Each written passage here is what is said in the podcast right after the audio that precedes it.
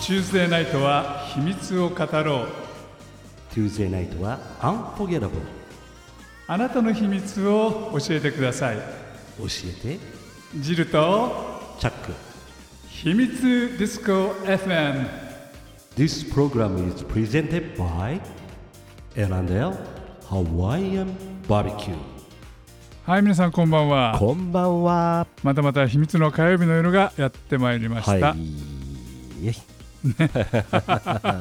大丈夫ですかそのテレビゲーム終わりましたかあ終わりました 音がはまリアルでしょなかなかいやわかんないですこっちが反対側から見てるかわからないけれども音がガンガン鳴ってたからそういやーいいおじさんがと思いながらねいやいいつまでもね若い心でいないそとういでけすませねんあれはあのなんつうんですかねクリエイティビティもね発想力もね鍛えますからね、それはそれでいいんですが、チャックさんはい今日はねはいえーっと実はね明日6日はいう何の日かわかるーんわか んないわかんないよね、んそうあんまり馴染みがないのかもしれないけれども、明日10月6日って国際協力の日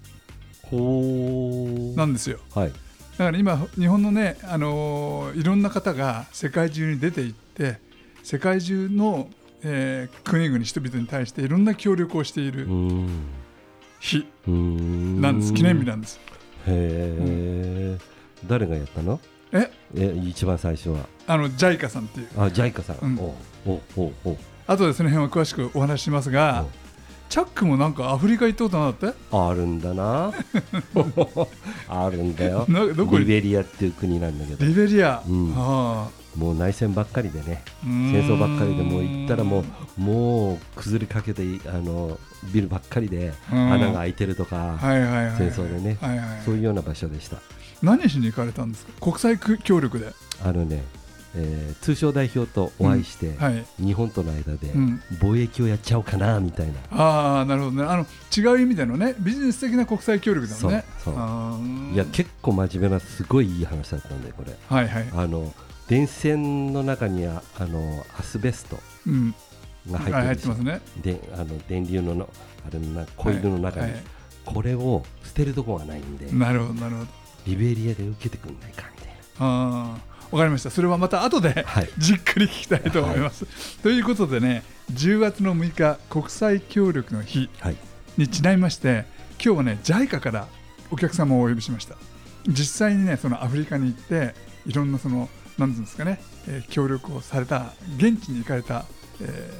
ー方ですはい早速、えーご紹介したいと思います JICA 国際協力機構の、えー小峰ゆりえさはい、小峰です。よろしくお願いいたしんどうぞ、ます。今日はよろしくお願いしあますりがとうこんばんはございます。こんばんは。あの小峰さんね JICA の方は隊員さんと呼ぶんですか職員さんと呼ぶんですかジャイカは職員というふうに呼んであます。職員、はいじ、ゃあ現地で、えーっといろいろ活動されてる方もえっと、現地でいろいろ活動されている方は、厳密に言うとジャイカのあの職員ではなくて。えええっと、隊員さんだったり専門家の方だったりコンサルタントさんだったりという形です。なるほど、はい、そうなんですよ小峰さん実はね JICA っていう言葉とかいろいろその最近ほらアフガニスタンのこともあるから、はい、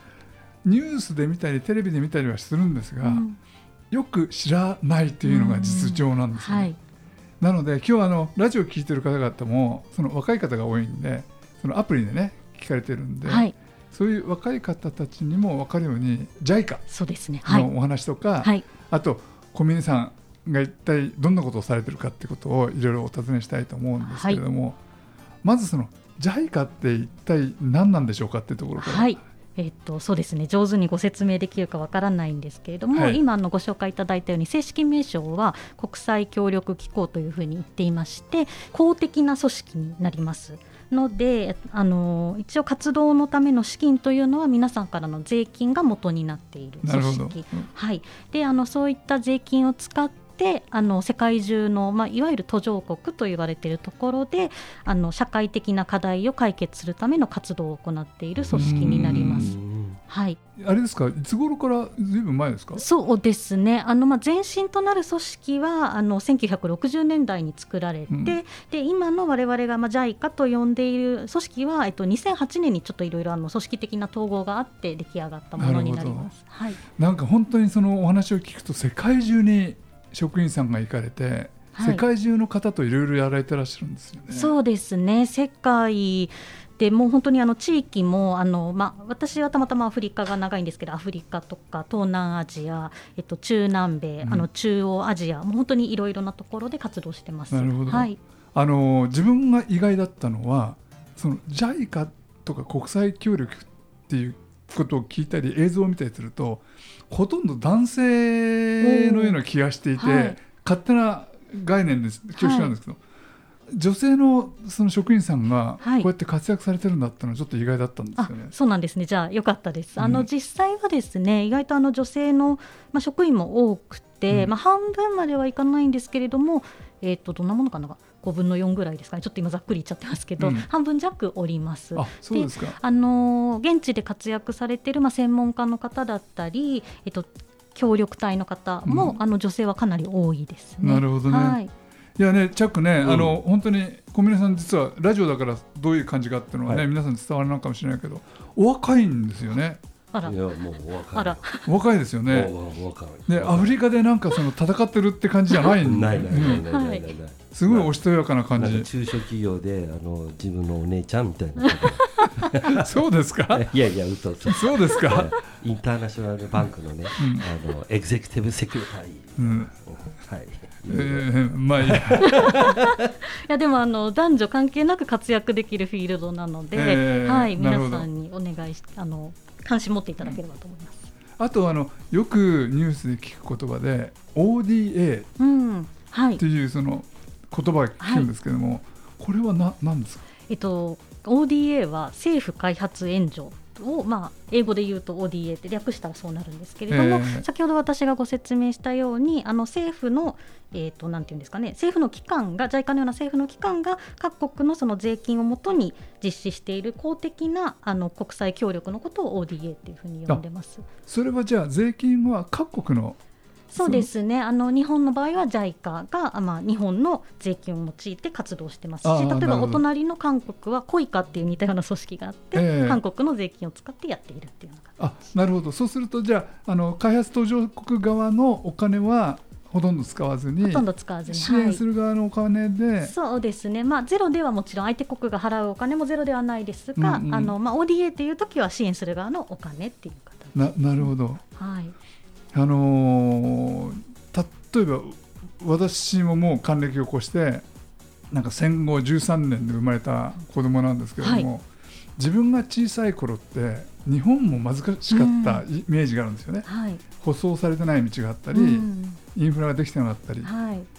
例えばその日本もそういう世界から支援をされてた時代っていうのはあるんですか、はい、まさにおっしゃられた通り、あの第二次世界大戦の直後っていうのはまさにあの日本が復興の時期だったのでそこであのそういった国際的な援助お金をまあ具体的に言うと借りてあの我々が今使っている東海道新幹線だったりとか、はいはいあとなんか黒部ダムとかも一部はそういったお金から作られたっていうふうに聞いていてそのお金が返されたのがなんと1990年だったっていうあの返済完了が90年っていう意外と最近まで。ね続いてたあそうですか、はいへええあなるほど、はい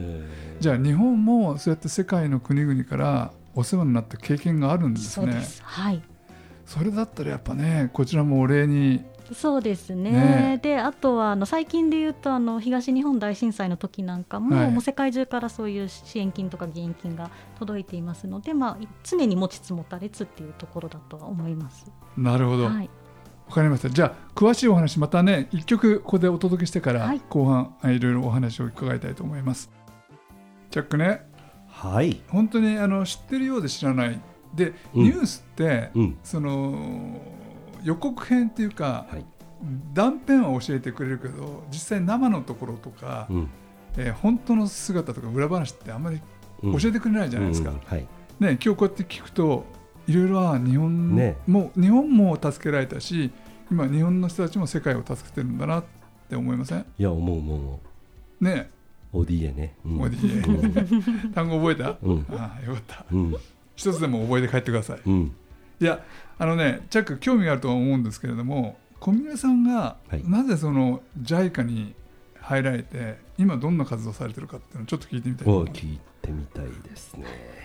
あの小宮さんんなぜその JICA に結構大変な組織ですよねその世界に行かなくちゃいけないし紛あはい争地域も行くかもしれないしそうですねうんなぜ JICA にお入りになれたんですかなんかまあもともと結構あの地図を眺めてるのが好きでいろんなところを自分の目で見てみたいなという思いがあって。うん中学の3年生の時にあのアメリカの同時多発テロが発生して、まあ、そこからちょっと世界のニュースとか目に見るようになった時にその当時私は中学生で当たり前のようにまあ毎日学校にいて友達と楽しいことをして、家に帰ったらご飯があってすやすや寝てっていう生活がない人たちもたくさんいるぞということを、まあ、改めて知って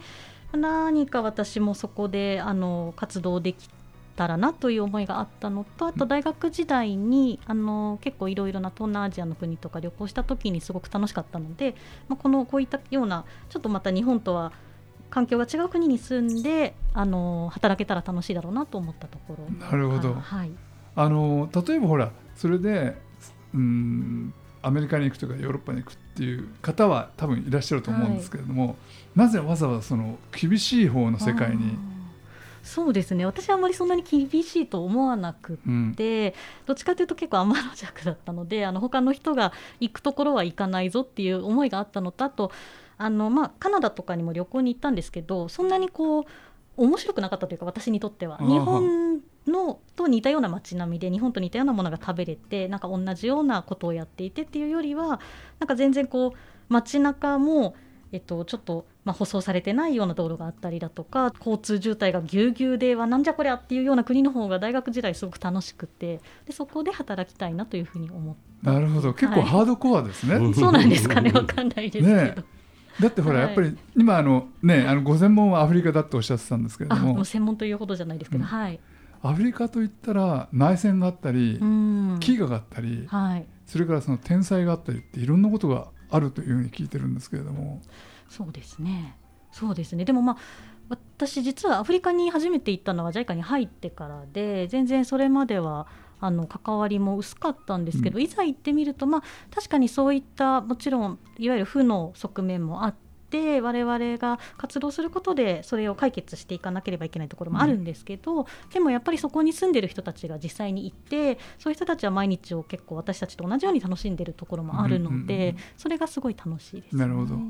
今あの、えっと、小峰さんは実際的にアフリカでどんな地域でどんなことをやられてらっしゃるんですかはい、私は今あの東京にある JICA の本部で働いておりますのでで具体的に言うと私の場合はスーダンとか南スーダンを担当して、まあ、そういった国にその JICA がどういうあの協力をできるかという計画を立てているようなな,、はないるほど部署です。スーダンと南スーダンもともとは一緒の国もともとはそうですね。ですよね一緒の国ですね。はい、でなんかずっと戦争をしていて、はい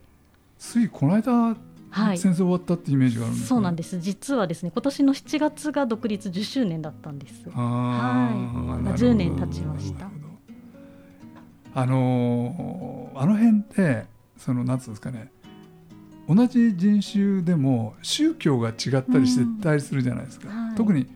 確か聞いた話だとあの辺あのちょっと近くまで実は行ったことがあるんですけど、おーえっと、イスラム教とはいキリスト教とっはい。ていう風ななんか戦いみたいなのもあるっていう話をああそうですね、まああの大きくざっくり分けちゃうといわゆるスーダンがイスラム教の国でうん南スーダンはキリスト教の方が多いですね。はい、で、えっとまあ、人種としてはなんとなく同じなのかもしれないですけど民族はいろいろ本当あーあにりま同じすよね国の中でも、部族はがい、ね違って、うんありますよねそうですね、うんあの宗教を同じ宗教を信仰していても民族が違うとなるほどそういう難しさがありますね。そこへ日本人が行くとどうやってう受け入れられるもんなんですかはあ、そうですね。なかなか難しい問いですけど、あのまあ受け入れていただけるようにこちらも相手の立場に立って行動するっていうのが大事かなと思います。なるほど。はい。実際その小峰さんがアフリカに行かれてた時にはどんなことをおやりになられてたんですか私は、えっとまあ、南アフリカにいたんですけれども、そこの JICA の事務所で、まあ、現地の政府がどういったあの、まあ、チャレンジングというか活動、えっと、課題を抱えていて、うんうんうんそれに対して JICA が何をできるかっていうのを政府の人と一緒に相談してたような感じなるほどはい、そうするとあれだ普通の人たちが知らないなんかその裏の南アフリカを見ちゃうとかどうでしょうね、ま、でもまあ南アフリカも結構治安が悪いとかそういううんネガティブな形で話されることが多いと思うんですはいはいがそうじゃないよっていうところは私はあのたくさん経験しまし た。なるほど、はいそうなんですよ我々のイメージってあのネルソン・マンデラうんはのい、前の時代とか、そうですよね混沌としてる南はアフリカのイメージがあるし、はいあとすごい差別がいっぱいあるっていううんはい話しか知らないんですよ。はいどういうとこなんですか。そうですね、まあ、もちろんあの今だに結構あのそういった昔からの歴史を引きずってるところもあるんですけれどうも、んでもうーんなんて言ったらいいですかね、まあ、とにかくあの街も多分皆さんが思ってる以上に、まあ、近代的でビルがたくさんで高速道路があの国中にこう広がっていて車でどこにでも行けてで、まあ、だけれども自然もたくさんあって食べ物も美味しくてっていうような。なるほど感じですなるほど。あのそういうところでは JICA さんはどのようなまあ差し支えない範囲で結構なんですけどおっしもゃる通りどのような活動を、その言ってみれば先進国に近い、そうですねですよねはいどどのような活動をされるんですそうですねまあでも南アフリカおっしゃられたように先進国に近いんですけれども、一番の問題は貧富の差が非常に大きくて、まあ、あの裕福な方はとっても裕福なんですけれども、うん貧しい方は本当に貧しいので、まあ、そこの差をいかに縮めるお手伝いができるかっていうところだと思いますうーんね。それは教育でってことですかそうですね教育もありましたしあのおっしゃったように昔あのアパルトヘイトといって黒人と白人の隔離政策が行われてたので、まあ、その時に教育を受けた主に黒人の人はあの、まあ、先生になってもあんまりこう先生としてうまく教えられないのでそこをどうするかだったりとか、もうちょっとその政府の、えっとまあ、そうですね予算をどういうふうにこういろいろなところに分配していくのがいいですあーなるかほねどとかそういうところだったりとか。あでもそれって誰かがその例えばその南アフリカ国内の人がやるといろいろその角が立っちゃったりあーすることですよねきっと。そうですね、そういったところもあると思いまうす。ん外部の人間がいた方が案外素直に聞いていただけたりとかもあなるるかもしほれどない。なるほど。うんでもまあ綺麗な南アフリカっていうのを見てみたいなっていや、そうなんですよ。ぜひ私はもう旅行先にいろんな人に勧めてるんですけど、ええなかなかはい。でもそのおしゃれなカフェがあるとかなんかおしゃれな街があるそとうかなんです。はい。えそういうのってあんまり伝わってこないですよ日本にそうですよね。うんまあね、いかんせんちょっと遠いっていうのもあって、南アフリカ直行便がないので、はい一回トランジット絶対どっかでしなきゃいけないんですけなるなるほど遠いよ24時間ぐらいかかるんじゃないのまあそうだろうね、うん例えばねじゃあそういうその南アフリカみたいな国に行く人もいるし今回みたいにそのアフガニスタンで、うんえー知らないうちに戦争になりそうになっちゃったり、はいあのこの間もラジオに出てくれた方であのヨルダン川西岸地域はい。これはリモートで実ははい中継して、あのちょうど戦闘があった時にね、でその生々しい話をあの時聞いたんですけれども、うんそういうところにも JICA の職員さんそうです入れね、てるんですねはいあのまあ、アフガニスタンだったりイラクだったり、まあ、そういったいわゆるちょっと、まあ、戦争的なことが勃発しやすい地域にも、 はい、職員はおります。それそれは自分で行きたい場所を選べるんですか選べます、はい、あ選べるんですか選べます、ああなるほどはい、そしたらねあの JICA に入って活躍したいなそっちの方向に行きたい人もいるわけだからそうなんでですよ、意外とたくさん結構いて、すねえなるほどなるほどなるほど、うんすごいねういろん、いろチョイスがあって